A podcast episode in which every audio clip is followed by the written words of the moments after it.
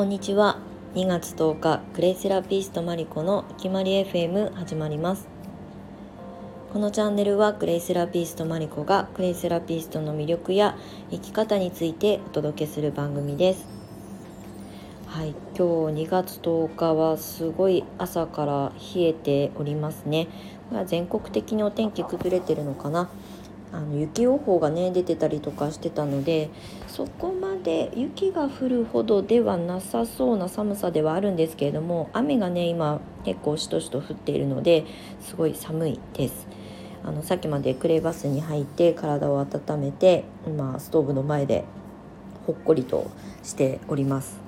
今日もあの生徒さんのレッスンはないのでゆっくり時間を自分の、まあ、インプット時間に当てたいなというふうに思います、まあ、アウトプットもねこうやってさせていただいてるので、まあ、自分時間に当てたいなと思ってます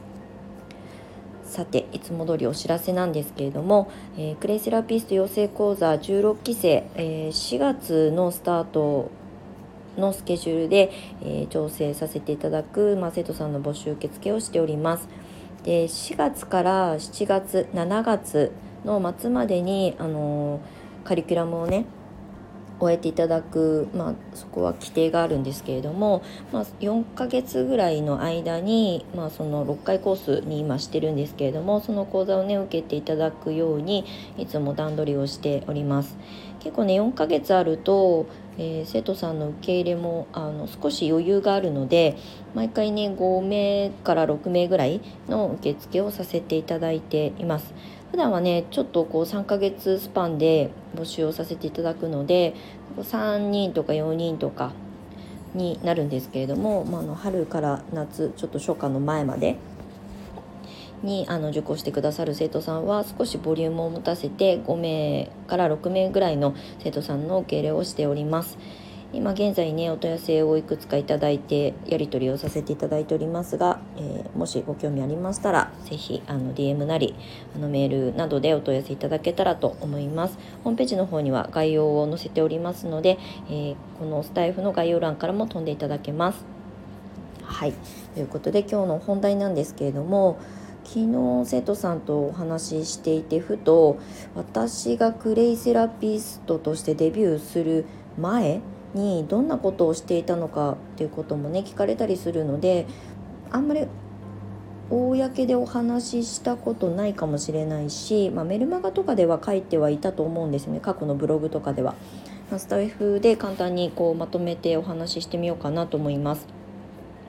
時系列で言うと2013年のおそらく8月ぐらいに私はクレイセラピー協会という協会を見つけて、まあ、勉強することを決めて、え、私はちょっと通信のあのお勉強は向いてないので性格的になので先生を探し始めたんですよね。で、まあ、すぐ先生は見つかったんですけれども、まあ、その当時やっぱりまだまだ教会も立ち上がったばっかりぐらいの時だったのでインストラクター、まあ、講師のあの方もね少なくて、えーと、私その当時は東京都内の、えーと、世田谷区に住んでいて、まあ、普通に会社員をやってて土日祝日休みの仕事だったので土日で通学ができるところじゃないと、まあ、通えないっていうのもあって、まあ、何人か設先生をねあのリストアップあのしていて、まあ、通える範囲でっていうところで絞り込んでいって、まあ、ご縁があってあのお世話になった先生がいるんですけれどもそれがおそらくね、うん、正式に受講が始まったのは多分10月ぐらいだったかな。2013年の10月。8月にクレイセラピー協会に出会って、えっと、10月ぐらいから受験が始あ受講が始まった。ですねで、えーと、年末までに、えー、受講を終えないと、まあ、最短で、えーと、認定試験が受けられないということもあってあの先生にもねすごい無理を言って2ヶ月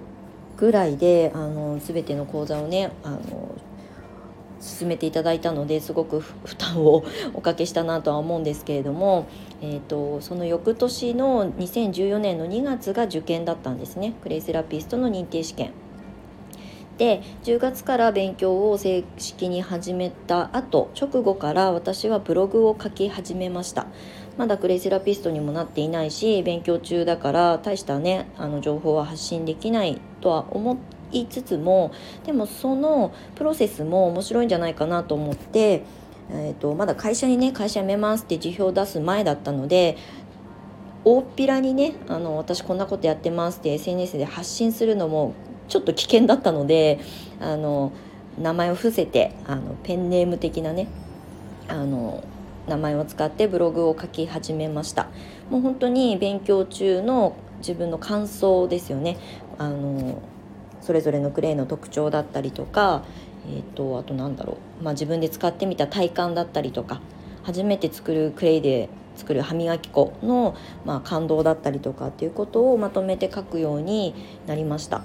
それはね結構本当に毎日のように更新していてまだ会社に辞表を出す前まではあの自分の名前を伏せてやっていたんですけれども、まあ、その時もブログを書くだけじゃなくてモニターさんを集めて、まあ、友人にねあの協力を得ただけなんですけれども私がまあ習ってるお勉強中のテキストをほぼほぼ読み上げながらあのまあ、プチワークショップみたいなことをね材料費だけ頂いて、まあ、ワンコインとか1,000円とかだったと思うんですけれどもそれをね友人たちを何人か集めて、えっと、参加してもらってそこでフィードバックをもらうっていうことをよくやっていました。でその当時私はあの世田谷区内でシェアハウスに住んでたんですねで女の子がね10人ぐらい一緒に同居するちょっと大が大型のシェアハウスだったので、まあ、要するにモニターが10人ぐらいいるってことですよね。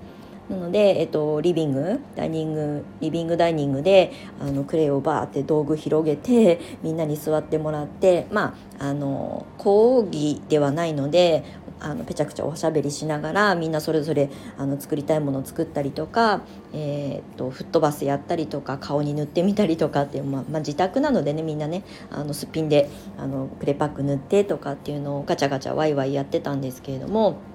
でも10人体験してくださる方がいるって、まあ、恵まれた環境だと思うんですよねその当時。なので10人がそれぞれ感じたことをそのまま私にフィードバックしてくれてでその中からやっぱりすごくクレイにはまってね愛をいまだにしてくれてる子もいます。まあの私のワークショップとかあのプライベートのレッスンとかに後々も通ってくださっていたりします。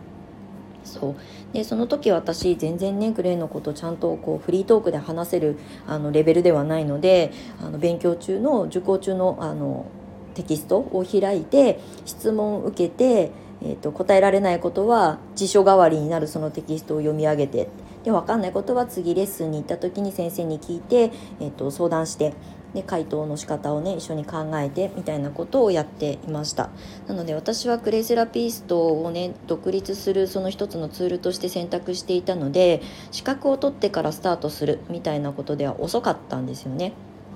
遅いというかもうあの明確に退職する日を決めていたし、えっと、その後にまに、あ、サロンを開業したんですけれども、まあ、サロンを自分で持つか持たないかまでは決めあぐねてはいたんですけれどもでも、まあ、ある程度なんとなく空想できていたのでいついつまでにこういうことをスタートしたいっていうことを明確に持っていたのでであれば逆算していつから何を情報収集すればいいのかアウトプットしていけばいいのかっていうことを考えてあの名前を伏せながらもブログは毎日更新したりとかそういう体験モニターさんたちを集めて体験の声体感の声をひたすら集めていました。これは自分の勉強にもなるので、まあ、後々ワークショップとかをねやり始めた時なんかも同じような質問が来るんですよね。でそこでスムーズに答えられるようになっていたのは、えーと、準備期間があったからっていうふうにあの今も思います。なのでうちの生徒さんたちにも活動されたい方に関しては、えーと資格を取ってからあのまあ、準備するんではなくてもう資格が取れた段階ですぐスタートが切れるように、えー、前倒しでモニターさん集めとか、えーと、情報発信なんかはしていった方がいいよっていうことをお伝えしています。まあ、私もともと前のめりでせっかちなので、まあ、そういう性格的なところは大きく影響してると思うんですけれどもやっぱねスタートを切る時に準備が整ってるってことはとっても大事なんですね。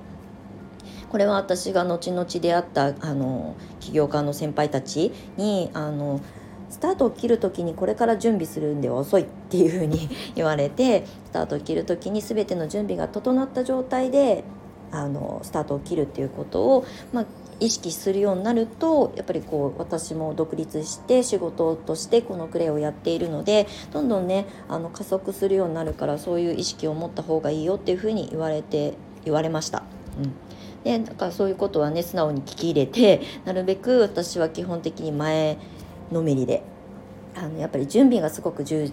実しているとあのスタート切る時にもちろん経験値がねあのなければ不安なこととか迷いとか私もありましたけどでもやっぱりそのモニターさんたちが何人かいてくださったおかげでサロン開業する直前も友達をサロンにねあの引っ張り込んでクレイパックを受けてもらったりあのクレイのお顔のパックやりたいって言ってるのに無理やり足裏のパックを受けてもらったりとかあのしてました。であのモニターさんなのでねあの正式な金額のお金あのメニューの金額ではなくて、まあ、本当に材料代だけごめんお願いって言って材料代だけをいただいて、えー、と体験してもらってました。それがね今は生徒さんたちを育成する講座の中ですごく役に立ってますね。アドバイスとしても。ということでやっぱりあのスタート切る時にどれだけ準備ができてるかっていうことが大事だよってお話を今日はさせていただきました。私もだから資格を取るまでの、えーと、と34ヶ月間で、まあ、自宅でとあの同居人たちねあのハウスメイトのシェアメイトたちに協力を得てたくさんのエビデンスというかね体験談を集めてでそれもあのブログの記事になるわけですよね私の体感じゃないから何に聞いたとかそういうことは言えないんですけどでもこういうあの作用もあるからこういう人にはこういうふうに役に立ったよっていう情報発信はできていたと思います。はい、なので、まあ、できることはねいくらでもあると思うんですよ。その瞬間に感じた感動をただ発信すれば私はいいと思っているので難しくあの正しいことを伝えようとするのは、まあ、それはね実績だったりとか経験が積み上がった後にちゃんとまとまっていくと思うのでまずはその感動をみんなにシェアしていくってことが大事かなと思います。はい。ということで今日は私がクレイセラピストのデビュー戦に向けて準備していたことをちょっと簡単にお話をさせていただきました。ということで今日も最後までお付き合いいただきましてありがとうございました。マリコでした。